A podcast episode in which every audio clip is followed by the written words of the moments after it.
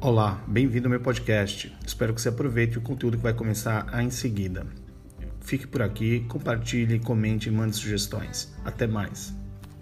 No episódio de hoje eu falo um pouquinho sobre quem é a persona no marketing, principalmente no marketing digital. Entenda como você pode conhecer a sua persona e como você pode começar uma boa conversa com ela. Preste atenção.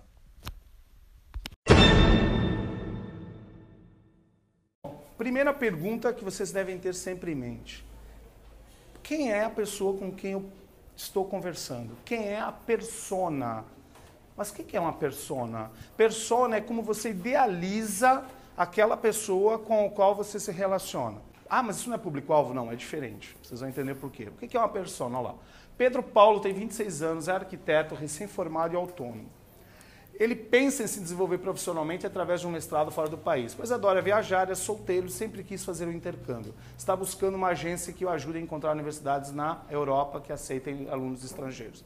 Então, de repente, eu tenho uma empresa de intercâmbio e eu construí essa minha persona. É com esse cara que eu tenho que conversar. É com o Pedro Paulo que eu tenho que conversar, por mais que ele não exista. Por mais que ele não exista. Então, eu tenho uma, uma consultoria financeira, quem é a minha persona? Quem é o público que eu converso? Eu tenho uma loja de, de, de móveis e tudo mais, com quem, quem é a persona que vem comprar esse imóvel? Porque, de repente, é, eu, eu, eu acho que é de uma forma e vou conversar com aquela, aquele grupo de pessoas e elas não entendem o que você está falando. Porque elas não são, não são a sua persona.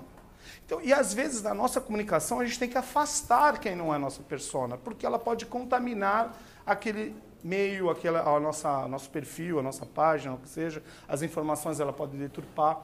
Então, é, é, por exemplo, você vê um, um, uma, uma página de para crianças, específico para crianças. A linguagem é para criança não é nem para o pai, né? Ele pode ser, ser para o pai no momento de, de uma ação, de uma compra, de uma efetividade. Mas normalmente toda a conversa é feita com aquela persona que é a criança, que foi criada e pensada pela empresa. Se eu começar a ser uma coisa muito séria, muito chata, a criança não me abandona, não vai ficar prestando atenção. Então, quem é a persona do meu negócio, isso é uma coisa offline também funciona, e quem não é quem é a pessoa que eu não quero. O Renato, ele é consultor financeiro. Ele sabe muito bem quem ele não quer como persona lá, não é isso?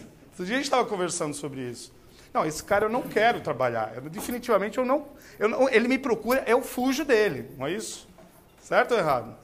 Então, é, tem coisas, não adianta querer atender todo mundo ou se relacionar com todo mundo. Tem pessoas que realmente não convém a gente é, é, ter isso aí.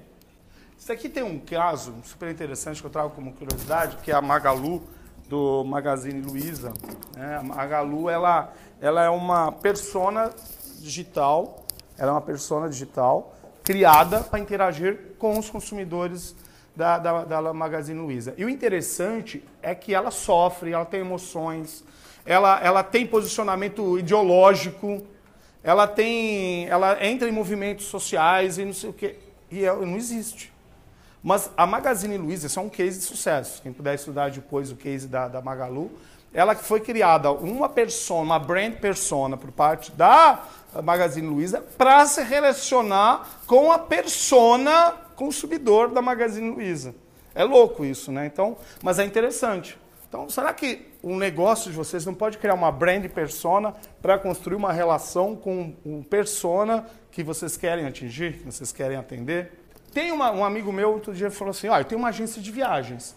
Não estou engajando meus seguidores. O que, que eu faço? Eu falei: pare de falar em pacotes de viagem. É a mesma coisa que, por exemplo, um corretor de seguros ficar printando e postando nos seus stories do Instagram a tabela da Sul América, da Porto Seguro. Ela acha, aquela pessoa acha que eu vou comprar um seguro dela porque ela printou lá a tabela de preços em letrinha que ninguém vê, que ninguém consegue ler, no Instagram. Eu vou, não, vou ligar, nossa, eu vi. Falo, ninguém. Ela está usando muito errado aquela ferramenta. Então, agora, se a pessoa começa, por exemplo, gravar stories, ou estou falando um exemplo de Facebook, tá, de Instagram, gravar stories contando, olha, seguro de auto, sabia que no seguro do auto você tem direito a isso, isso, isso, isso? Pô, que legal, não sabia disso. Sabia que se você contratar o seguro de auto, você ganha o seguro de residência? Você sabe como é que é? A geladeira queima, o ar-condicionado para de funcionar no verão. Então, você, com esse seguro, isso fica resolvido. Falei, pô, tá chamando minha atenção. Eu vou começar, pô, dá para você cotar um seguro para mim? Ó, tô te dando consultoria de graça. é, então, eu tô, tô é, será que eu não posso cotar um seguro com você, então? Porque realmente ela está falando aquilo que eu, que sou a persona do negócio dela, se interessa. É, o cara tem, de repente, lá, cadeira para escritório.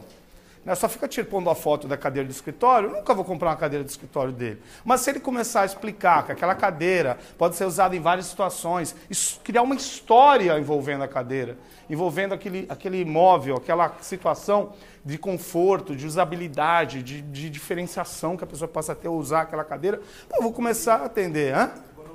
Ergonomia. Então, aí sim, eu vou começar a prestar atenção e toda vez que ele publicar alguma coisinha, eu falo, deixa eu ver lá, que tem mais uma historinha sobre cadeiras hoje. Vai que você seja algum tarado por cadeiras, né? Não sei, cada um tem a sua tara, né? Só seu fetiche. Então, pode ser que, olha, que cadeira linda, né? Então, usar isso aí de alguma forma. Então, olha aqui para o cara da agência de viagens que eu falei. Comece a criar posts com muitas dicas de roteiro, viagem para fora, como tirar passaporte, datas, procedimentos da embaixada e tudo mais. Coisa que é informação, é educação ele vai me educando, ele vai me falando, eu como persona. E eu, de repente, nunca pensei em comprar pacote de viagem com ele. Mas, de repente, o dia que eu lembrar em comprar um pacote de viagem com ele, com alguém, eu falo, pô, aquele cara sempre me falou todas as dicas bacanas. Ele deve, deve ser um cara bom no que ele faz. Eu vou lá consultar. Espero que tenha aproveitado esse podcast de hoje. Siga por aqui, continue. Em breve eu mando mais um episódio para você. Compartilhe, comente e mande suas sugestões. Até a próxima!